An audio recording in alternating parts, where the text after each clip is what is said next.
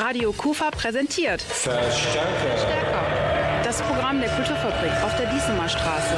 Mehr Infos unter www.kufa-reloaded.de. Hallo und herzlich willkommen zu einem neuen Verstärker-Spezial von Radio Kufa. Am 3. Mai heißt es bei uns hier in der Kulturfabrik im Regenbogen der gute Laune bin ich das Beige. Patrick Salm ist bei uns zu Gast. Dass dieser vielversprechende Titel trotzdem nicht bedeutet, dass Patrick Salm der Spielverderber ist und einiges mehr. Darüber habe ich mit ihm am Telefon gesprochen. Du kommst aus dem Poetry Slam und du hast da auch Auszeichnungen abgeräumt. Der Weg zum Autor, zum Schreiber, ist das irgendwie eine Konsequenz? Wenn man im Slam anfängt, wird man irgendwann Autor oder hat sich das so ergeben?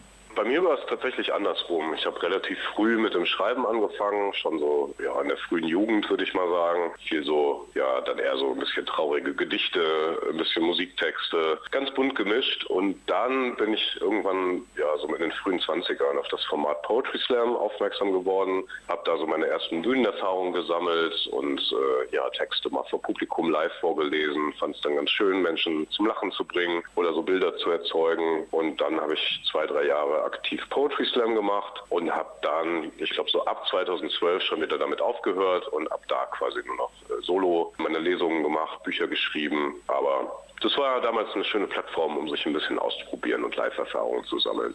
Ja, dein aktuelles Programm, mit dem du kommst, im Regenbogen der guten Laune bin ich das Beige. Also das ist, finde ich, ein sehr cooler Titel. Und das heißt aber nicht, dass du der Spielverderber bist, oder?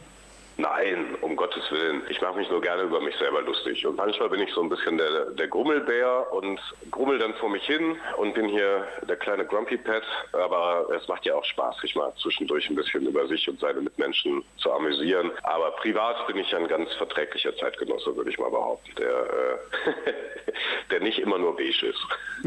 Und beige, das Schlimme ist, beige ist ja mittlerweile furchtbar modern wieder geworden. Von daher trifft es das ja auch ganz gut. Ist relativ zeitgemäß, würde ich behaupten. Was ich richtig klasse von dir immer fand, das war damals das Nichtrauchertagebuch. Mhm, Das war echt total krass. Und die Nummer, wo du dich als Kinderhasser darstellst. Ja, Da ist mir aufgefallen, aber ich meine, klar, da, da waren Klopper dabei, aber für dich sind auch die Feinheiten wichtig. Ja, total. Das ist ja, glaube ich, so ein bisschen das, was es so von jetzt reiner Stand-up-Comedy unterscheidet bei mir, dass ich natürlich jetzt auch so einen Hang zum Fabulieren habe und äh, schöne Bilder zu zeichnen, mit Sprache zu spielen und dann eben mit dieser Fabulierlust versuche, kleine Geschichten zu schreiben. Und da geht es dann natürlich nicht nur um die Pointen, sondern auch einfach ne, so um Stimmungsbilder und irgendwie so ein Ambiente zu erzeugen, dass man sich da gut reinversetzen kann. Das ist schon irgendwie das, was mir am meisten Spaß macht, irgendwie auch an dem Job, so die Fabulierlust. Mein Eindruck, wenn man so einiges sieht, so da ist immer auch ein kleiner Hauch so Melancholie manchmal. Ja, auf jeden Fall. Ich finde ja eh, dass, also meine private Meinung, also wenn ich mir Comedy anschaue,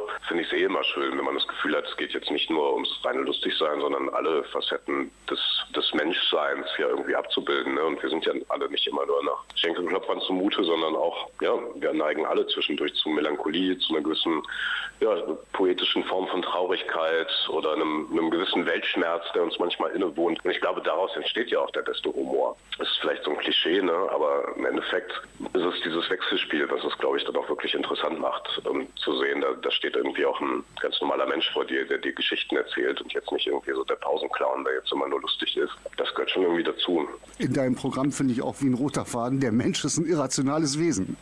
Total.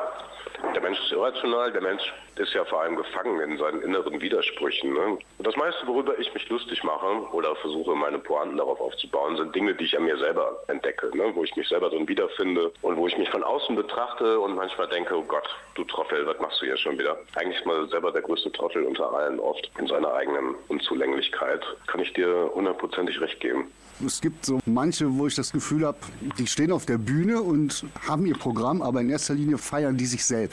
Und bei dir habe ich irgendwie manchmal den Eindruck, ja gut, du musst jetzt auf der Bühne stehen, du musst ja dein Programm erzählen, aber dass du dich gar nicht so in den Vordergrund drängst. Äh, ja, das ist witzig, dass es dir auffällt, weil das fällt sonst tatsächlich immer nur meinen engsten Freunden auf, die mich privat sehr gut kennen. Deswegen bin ich gerade sehr erstaunt darüber. Also, ähm, nee, es ist tatsächlich so, ich mag das super gerne äh, vorzulesen und ich mag es auch super gerne, Leute zum Lachen zu bringen und auch irgendwie ja so ein Gemeinschaftsgefühl in einem Raum zu erzeugen, was ja schon eine tolle Sache ist, wenn da irgendwie ein paar hundert wildfremde Leute mal zusammenkommen und mal zwei Stunden über denselben Scheiß lachen und sich so verbunden miteinander fühlen durch Humor. Aber von meinem Wesen her bin ich jetzt nicht unbedingt unbedingt der Mensch, der super gerne im Mittelpunkt steht und der irgendwie ja sich selber so in, in den Fokus gucken muss, sondern soll schon eher um die Geschichten gehen tatsächlich. Ich meine natürlich, im Endeffekt ist man ein eitles Wesen und man genießt die Aufmerksamkeit, man genießt es auch irgendwie, dass die Menschen einen lustig finden und in dem Moment auch irgendwie toll finden. Das ist jetzt auch nicht von der Hand zu weisen, ne? dass man sich auch nach Anerkennung sehnt und gerne gehört und gemocht werden möchte.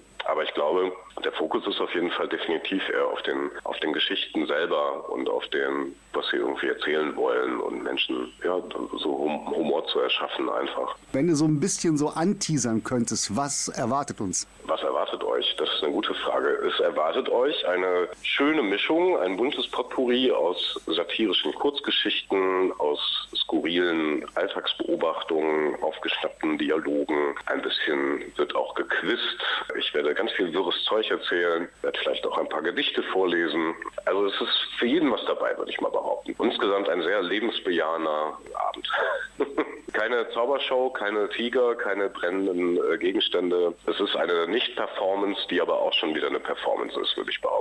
Klingt amtlich. Dann danke ich dir, dass du die Zeit für uns genommen hast. Ja, ey, super gerne. Und ja. Vielen Dank und ganz liebe Grüße an alle.